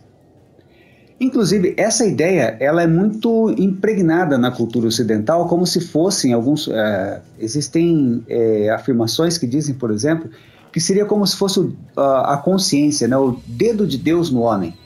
Como, e a partir daí você hum. tem aquela uma, uma certa ideia de que essa moralidade que nós temos, que na verdade é uma moralidade com data de nascimento e local marcados, mas como se fosse algo do próprio homem ser assim. Agir assim moralmente fosse próprio do homem. A mão invisível. Aquela mão, exatamente, a mão invisível de Deus né, que nos toca quando fazemos alguma coisa errada, então nós sofremos.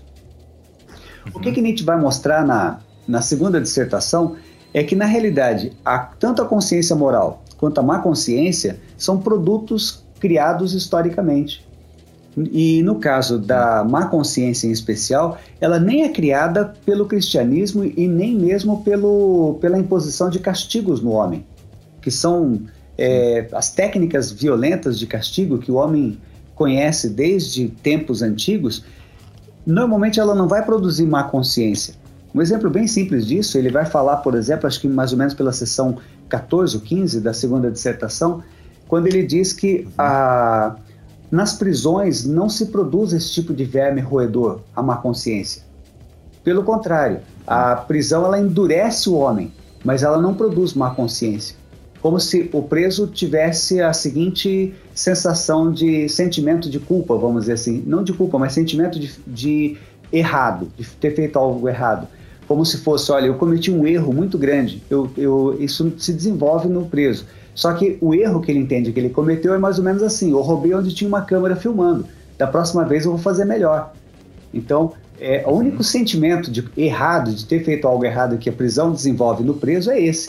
E não o sentimento de que eu fiz uma coisa ruim, eu sou culpado, eu sofro por isso. Pelo contrário. Dostoevsky insistia também, nisso também. Né? Exatamente. Parece, a ideia de que é. o castigo, ela, o castigo não produz uma consciência. Pelo contrário, o castigo alivia a consciência do sofrimento.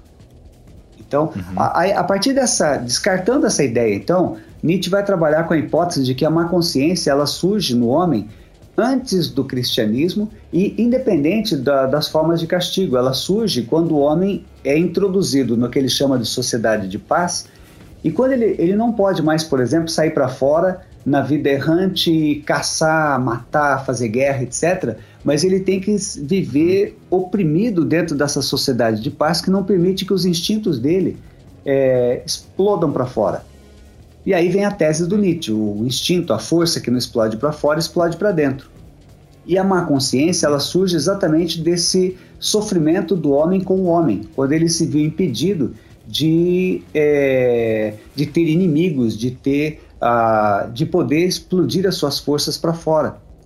E é nessa, nessa sessão, na verdade, essa sessão 16 da segunda dissertação, em que vai aparecer exatamente essa ideia de que, ao mesmo tempo, surgia algo, como ele vai dizer, algo inaudito na Terra, louco, refinado, divino.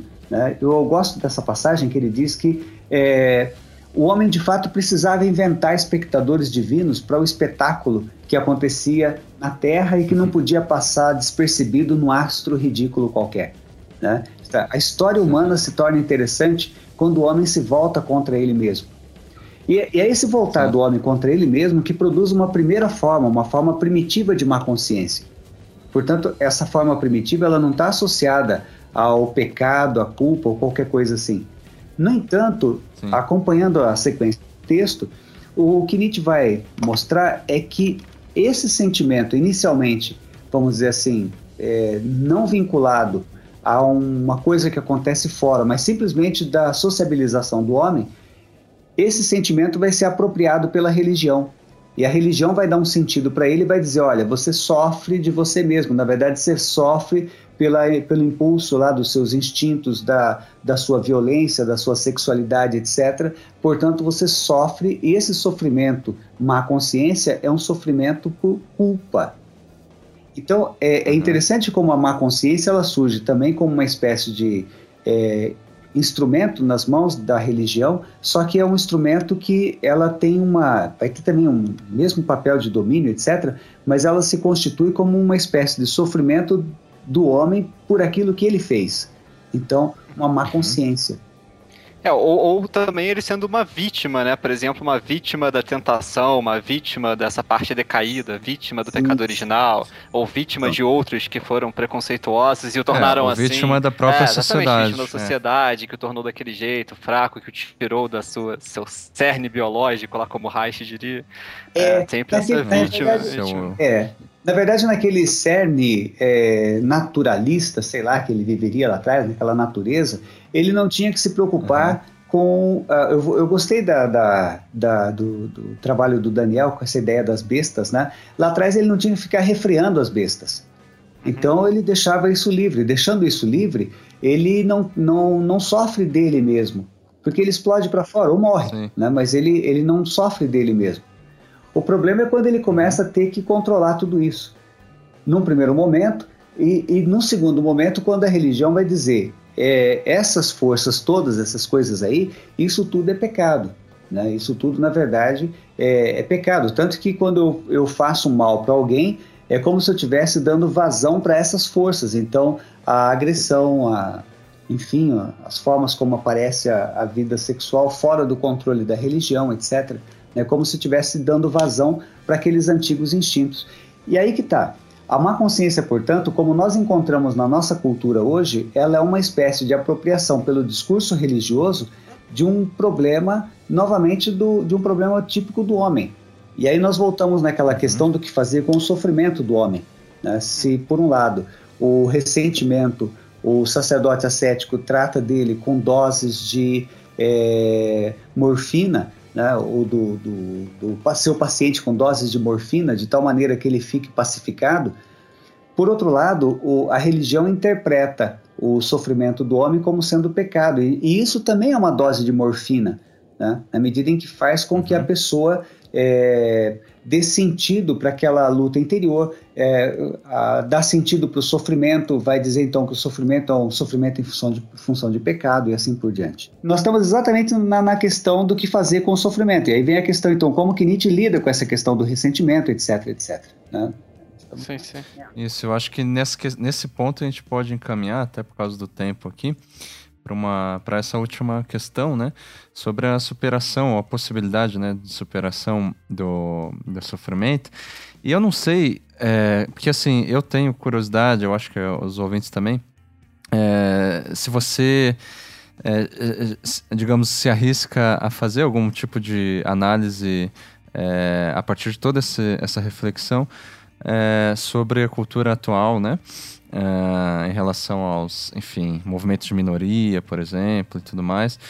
Em que medida isso poderia ser é, alguma forma de ressentimento ou não, né? Ou são, enfim, questões de, é, de, de, tentativa de estratégia de superação de um, de um ressentimento e tal.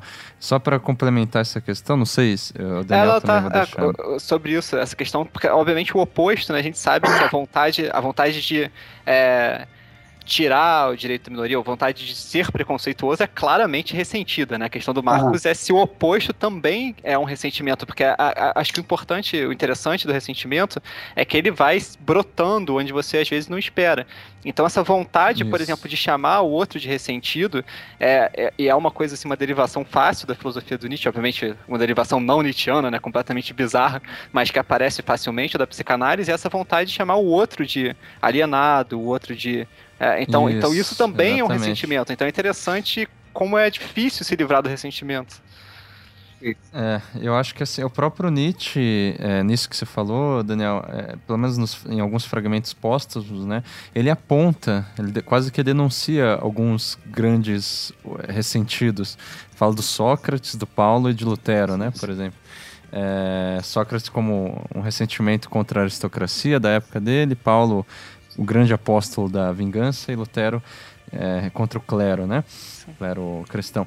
É, então, assim, mas daí ele, ele faz, me parece, né? Ele coloca, é, ele separa assim o joio do trigo, Sócrates, Paulo de um lado e Lutero também, né?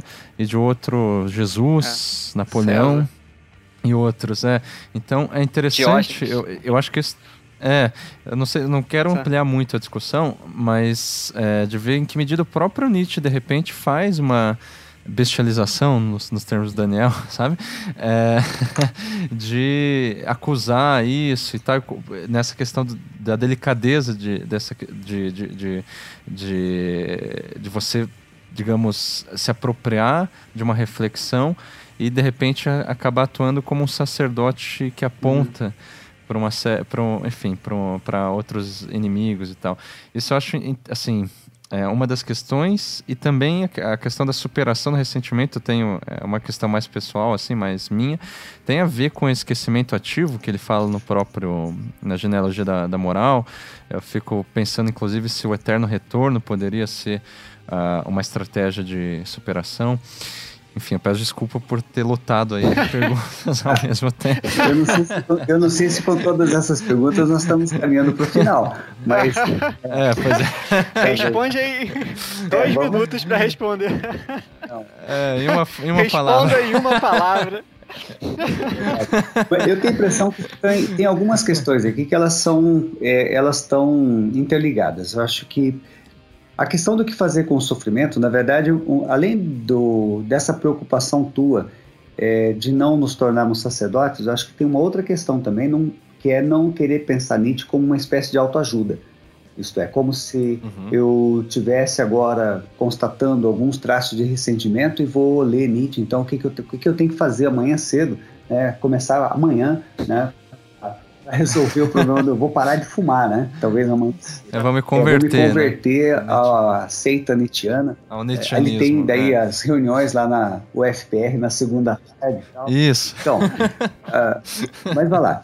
Eu acho que são três caminhos aqui que eu trabalho no livro em relação ao que estamos chamando aqui de superação, evitando um pouco o termo cura, apesar de que eu utilizo também, o próprio Nietzsche utiliza, do ressentimento. O primeiro deles é vai estar exatamente nesse sentido do esquecimento ativo. Isto é, o, considerando o esquecimento ativo como a, trabalho de um estômago forte, né, um organismo que está funcionando bem, uh, daria para se tomar, portanto, o ressentimento como uma espécie de, não tanto uma doença, mas um sintoma de enfraquecimento do organismo. Então, na medida que o organismo está bem, eu consigo passar pelo sofrimento. Então, pelo ressentimento, no caso. Essa, essa, essa questão, acho que é, talvez seja a primeira. Vamos dizer assim, não sei até que ponto que nós podemos pensar isso aqui em termos individuais, mas o nobre para Nietzsche é alguém que não desenvolve ressentimento porque ele esquece, simplesmente esquece. Mas repare uma coisa também, eu não posso dizer esqueça isso, Edmilson, não pense mais nisso o efeito é o contrário. Uhum. Né? Então, é, não é uma coisa tão simples assim. É, na realidade, para Nietzsche, uhum. essa é uma questão que envolve fisiologia, envolve é, uma espécie de investimento em si, né? um olhar sobre si, enquanto saúde e doença, enquanto é, observar como que se reage diante de saúde e doença e assim por diante. Então, essa é a primeira característica. E lembrando que, no caso, o homem do ressentimento não é o meu vizinho, o homem do ressentimento sou eu. Né? O último homem é uma expressão que ela se aplica. O último homem, enquanto eu estiver vivo, o último homem sou eu. Né? O último homem que está na face da terra, eu. É, portanto, a, o problema do ressentimento é um problema que diz respeito ao último homem, diz respeito a nós. E pensando então, vamos voltar lá, acho que eu, eu acabei fazendo um, uma. Uma volta. Uma volta. Mas vai lá. Então, a primeira Mas forma. É, é, interessante deixar claro que o esquecimento. É que quem não, não, não, não, não, lê Nietzsche, enfim, não está habituado, é, é, o esquecimento é visto como uma coisa saudável, né? Saudável, Nietzsche, ativo assim. e necessário. Sem, sem esquecimento, o homem não é feliz para Nietzsche. Esse é uma. E, e, esquecimento. E, que se aplica, por exemplo, no perdão, né? Exatamente. O esquecimento aqui não é significa, por exemplo, não lembrar de alguma coisa que passou. Né? Mas significa que aquilo que foi aquilo pelo que eu passei, eu assimilei. Eu volto aqui exatamente no início da nossa conversa. Foi assimilado, foi digerido. Faz parte do, vai fazer parte do meu organismo de algum modo daqui para frente, mas não está mais no meu Sim. estômago. Então foi assimilado. Sim. E uma das formas de traduzir essa assimilação pode ser de fato a ideia de perdão. O perdão, o perdão pode ser tomado de algum modo, provavelmente não o perdão cristão, mas ele pode ser tomado de algum modo como Sim. uma forma de, é, de assimilação né, e de superação de um determinado problema. Uhum. Um segundo modo como Nietzsche trabalha a questão do ressentimento é, também já está, de certo modo, lançada pela nossa conversa anterior, quando nós falamos do sacerdote ascético que só cuida do sintoma. Então, ah, num uhum. outro livro, escrito um ano depois da genealogia da moral, que é Etiomo, Nietzsche vai falar, por exemplo, do ressentimento em termos pessoais e de como que eu posso fazer para me livrar do ressentimento. Que, e, na verdade, acaba, eh, ele acaba não dizendo como eu fazer para me livrar do ressentimento. Ele acaba dizendo, por exemplo, é, como eu devo, é, o que, que pode ajudar nesse sentido, mas não é uma, uma solução que eu posso ir lá e pegar. Ele cita Buda, por exemplo. E no caso do Buda, ele vai tomar uma expressão do Buda que não é pela inimizade, mas é pela amizade que se termina em inimizade. Só que isso, enquanto uma, uma proposição, uma, uma ideia geral, não é uma coisa fácil de se fazer. Então, na verdade, o, a superação do ressentimento no budismo para Nietzsche não é uma questão moral, é uma questão, ele entende como uma questão de higiene. Como se fosse assim, a, a, nós precisaríamos nos limpar de coisas como o sentimento de vingança, uma, por uma questão de limpeza mesmo, de saúde, né? É, e não por uma designação moral. Então, talvez por aqui estivesse de novo uma, uma saída, uma solução para o ressentimento. E eu até diria, tá bem, eu fiz lá, tentei, não deu certo, e eu estou voltando para uma outra situação que eu já vi que, uh, pela minha última experiência, uh, não deu certo. Isto é, eu fiz bobagem. O que, que o Nietzsche vai dizer? Então, adota a estratégia do soldado russo, deita na neve, né? fica quieto, né? evita. Mas repare que tanto a ideia do soldado russo, quanto do budismo, quanto outros, outras ideias que aparecem ali, elas não designam é, estratégias como a gente poderia pensar numa autoajuda, mas é muito mais uma reflexão uhum. que tão, estão próximas da primeira, de que eu preciso assimilar, eu preciso é, digerir, eu preciso ter uma, uma relação saudável com o meu passado. É, uhum. Essa talvez seja a grande questão. Uh, até porque às vezes o meu passado não me possibilita coisas muito interessantes. Eu preciso saber o que, que eu assimilo, o que, que eu vou digerir né, desse passado. A digestão do passado, o esquecimento, acho que é, é a questão chave. Mas. Eu posso deduzir disso que, portanto, é, é, enfim, essa reflexão nietzschiana, ela não pode ser ensinada propriamente. Não, não sei se pode. Oi, pode falar, Não, acho que é isso. É, ela não poderia ser ensinada nesse sentido. Você pode ler Nietzsche e, e você vai uhum. encontrar em algumas partes ele falando isso, que é, é necessário um ativo esquecimento. Então ele diz que esse ativo esquecimento é como se fosse uma etiqueta, por exemplo, na genealogia da moral. É, e que nós precisamos dessa etiqueta, de um ordenamento, de uma, de uma hierarquia interna, etc. Mas não tem uma saída uhum. para isso, porque na verdade a hierarquia interna é uma questão pessoal também. E, uh, mas essa uhum. hierarquia tem por pressuposto que sentimentos como de vingança não devem ser os que estão no comando em cima. Eles têm que estar um pouco Sim. mais abaixo, tem que estar sob, de alguma maneira subordinado a outros. Se nós vamos ter esse tipo uhum. tipo de sentimento, é, é, quase impossível dizer que não vamos. Mas deve haver uma hierarquia no homem. Por isso a ideia de transvaloração, uhum. hierarquia de valores, transvalorar é revirar, né, mudar a ordem de valores e assim por diante. São termos chaves para uhum. Nietzsche. Agora, o, o interessante, quando nós falamos de não ressentimento, etc, etc, a, a ideia que se tem sempre parece ser uma ideia de alguém saudável, etc, que digere, portanto nobre, forte, qualquer coisa assim. Mas no Anticristo, uhum. a figura que ele apresenta como sendo um, uma figura que não tem ressentimento é a figura de Jesus que está muito próximo Sim. do idiota do Dostoiévski, que não tem uh, nobreza nenhuma, no sentido assim de grandeza, de força, aristocracia, qualquer coisa uhum. assim, mas que ele caracteriza uhum. pela expressão idiota. Que, que aliás, Sim. é um termo que está no livro e o, o Anticristo foi publicado depois que Nietzsche perdeu a consciência, né? depois que ele ficou uh, doente. Sim. E a irmã participa da, da edição do livro e ela arrisca o termo idiota do livro por conta própria. Né? Ela fala, onde é que já se viu chamar Jesus de idiota, né? Uhum. É, de uma ignorância... Herege. É, é, na verdade, o herege é o Dostoiévski, né? Que é ele que fala do, lá do príncipe Mishkin, o, o idiota do Dostoiévski, é uma referência a Jesus que Sim. Nietzsche toma. E que, portanto, para ele... Então, por curiosidade, o Nietzsche, ele leu o Idiota, o, de, de é, na verdade, é, essa é uma pergunta que não tem resposta. O que você tem... Não tem resposta. Você sabe, por exemplo, a Recordação da Casa dos Mortos, ele leu o a uhum. Memória do Subsolo, ele leu naquela versão que nós comentamos, e ele leu outros. Sim, mas é, o Irmãos Karamazov e tal. Não dá para saber leu, né? se leu. Porque ele fala, ah, ele tá. comenta numa carta que ele teria lido lá a obra capital de Dostoiévski, mas ele não nomina. Então, não diz é, não qual. Diz qual. Tá. Então é difícil saber exatamente qual que ele leu, qual que ele não leu.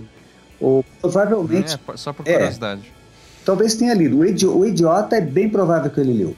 Né? Porque ele, ele uhum. cita a, a ideia, pelo menos, algumas passagens, e ele menciona o Dostoiévski no, no Anticristo, referindo-se ao idiota.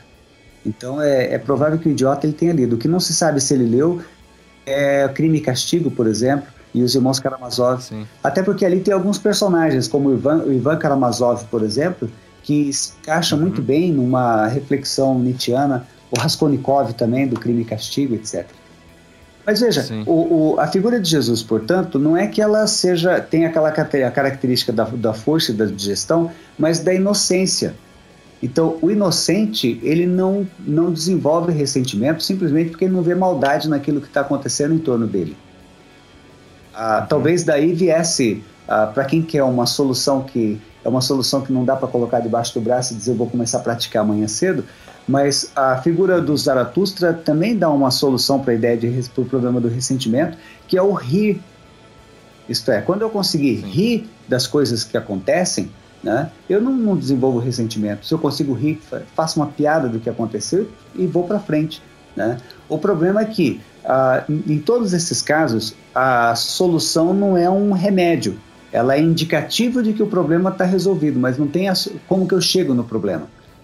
É uma receita, é uma receita. né? Isto é, como que eu vou começar a rir do que aconteceu? Hum, não dá é. certo. Tem que ter uma disposição é. e assim, como que eu vou chegar nessa disposição? Aí você não tem é, ensinamento em nenhum texto de Nietzsche. Sim. E é, e é nesse sentido que eu falei do, da, da que, que não, não me parece muito aplicável é, no ensino, no sentido estrito de ensino, sabe? Uma coisa assim, é, enfim, que se passa pela didática. Agora, Marco, tem uma, uma coisa... coisa... que você disse que eu, eu não queria deixar de, de mencionar também. Quando você fala do, uhum. da nossa cultura, da nossa sociedade hoje, etc. Como, sim, sim. Quando eu, converso, uhum. quando eu converso sobre esse tema, a primeira ideia que uhum. aparece, até porque o texto de Nietzsche, às vezes, alguns deles é, suscitam é, isso, é que como se fosse o fraco, o, o pobre, etc., fosse o que tem mais propensão a ser o ressentido.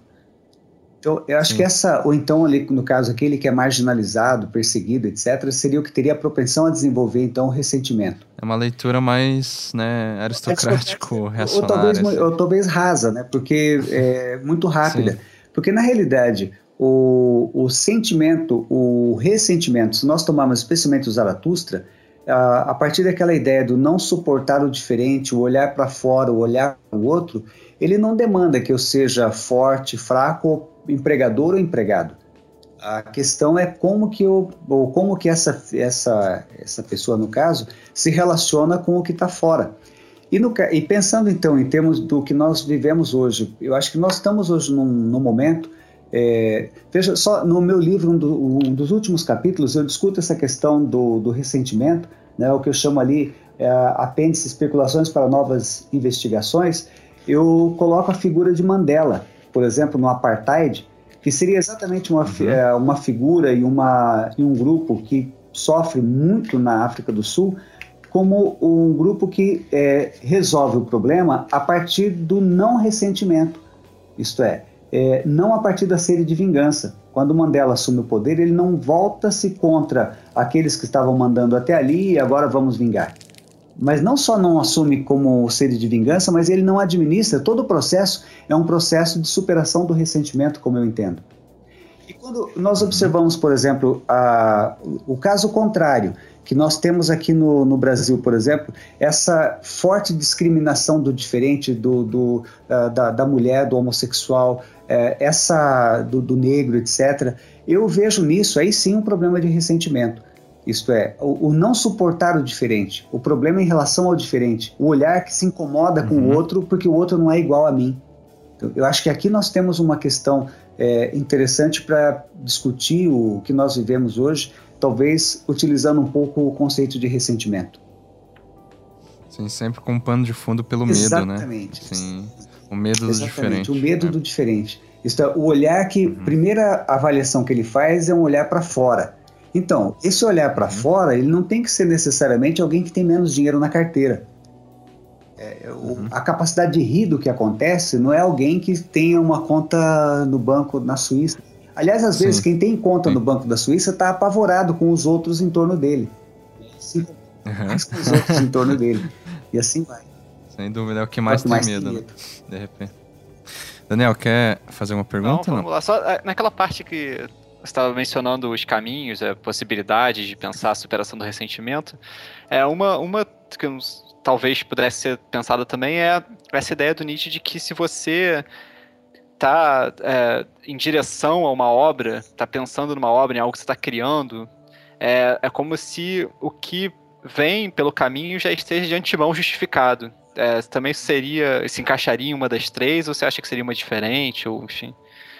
Eu acho que volta um pouquinho a, a ideia do. Talvez aquela ideia de transvaloração, ela, essa é uma ideia que ela, ela percorre toda a obra de Nietzsche, né? Uhum. Você tem desde o do nascimento da tragédia, essa ideia da, da, da obra de arte, etc. Mas é. é interessante que quando nós fazemos é, certas coisas, nós já, de certa maneira, vamos usar a expressão transvaloração dos valores. Para eu poder pensar uma transvaloração dos valores, eu já tenho que ter, de um certo modo, transvalorado, vamos dizer assim. Isto é, eu uhum. tenho que ter conseguido tomar uma distância dos valores vigentes, senão eu não consigo transvalorar os valores. Então, aqui tem uma espécie de, de um efeito circular, né? Um círculo é, no sentido de que eu não tenho exatamente causa e efeito. Né? Mas ah, eu, não, tenho, sim, sim. Eu tenho um círculo. Isto é, para poder. É, e isso se aplica em relação ao ressentimento. Isto é, para poder me colocar para além do ressentimento, de algum modo, é, eu tenho que já não ser ressentido. É, exatamente. Ah. Eu, eu, você me resolveu o problema, que eu estava pensando em como dizer isso sem dizer, porque é redundante, né? Mas uhum. é que na, na realidade você não. Exatamente, você não tem uma, uma espécie de cartilha de autoajuda. Você, se você tivesse assim, tal, o que, que eu faço? O que que. Como que uma sociedade, vamos, vamos pensar em termos individuais, uma comunidade, uma sociedade.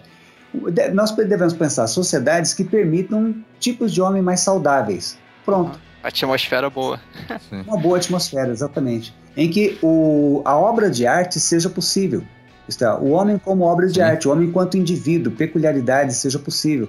E não, e aí a gente corroboraria, corroboraria com a tese inicial do Nietzsche, né? E não aquela moral que é a moral da padronização, do nivelamento por baixo, etc, etc. Eu acho que essa, essa seria talvez a, a questão. A solução passa talvez mais por uma discussão sobre a moral do que por um indivíduo, já que o indivíduo se produz dentro de um contexto, um ambiente moral, etc. Maravilha. Excelente. Muito bom. Eu acho que dá para fechar com isso. Eu lembrei de uma citação, que, se não me engano, é da genealogia da moral, que ele fala mais ou menos assim, eu tenho ela meio, sei lá, decorada para minha vida, assim, que o homem mais forte para Nietzsche é aquele que consegue não se importar com as pragas que lhe atormentam. Em segundo lugar, os que tentam matar as pragas e por último, portanto, o homem mais fraco, o que se vinga imaginariamente delas, taxando-as de má. De más, é. né? Exatamente. Isso é é. Enfim, é, muito obrigado, Edmilson. É, espero, enfim, poder contar com você futuramente aí no, no Não Obstante para falar de alguma outra coisa relacionada a Nietzsche e tal. E é, eu vou tomar a liberdade de deixar também no, na postagem o link dos dois artigos que tá eu bem. li. Seu. Tá Pode ser para o pessoal como uma indicação de leitura. Ô Marcos, eu, eu, eu queria agradecer também. Eu estava no tempo que precedeu essa conversa nossa, que eu te confesso que eu estava ansioso, eu estava preocupado. E a conversa ah, foi ótimo. muito boa, muito boa. Eu gostei muito dessa, dessa desse nosso bate-papo aqui. Obrigado a você e obrigado também Pô, pelo Daniel que, que oportunizou essa, essa conversa também. Pô, vale. Obrigado, Sim. Edmilson. Foi, foi ótimo também. foi muito boa a conversa. Acho então, que foi excelente programa. É. Legal. Então vamos se despedir do, do ouvinte. Digam tchau. Ah, tchau, tchau. tchau. a todos. Obrigado Até mais. pela, pela paciência.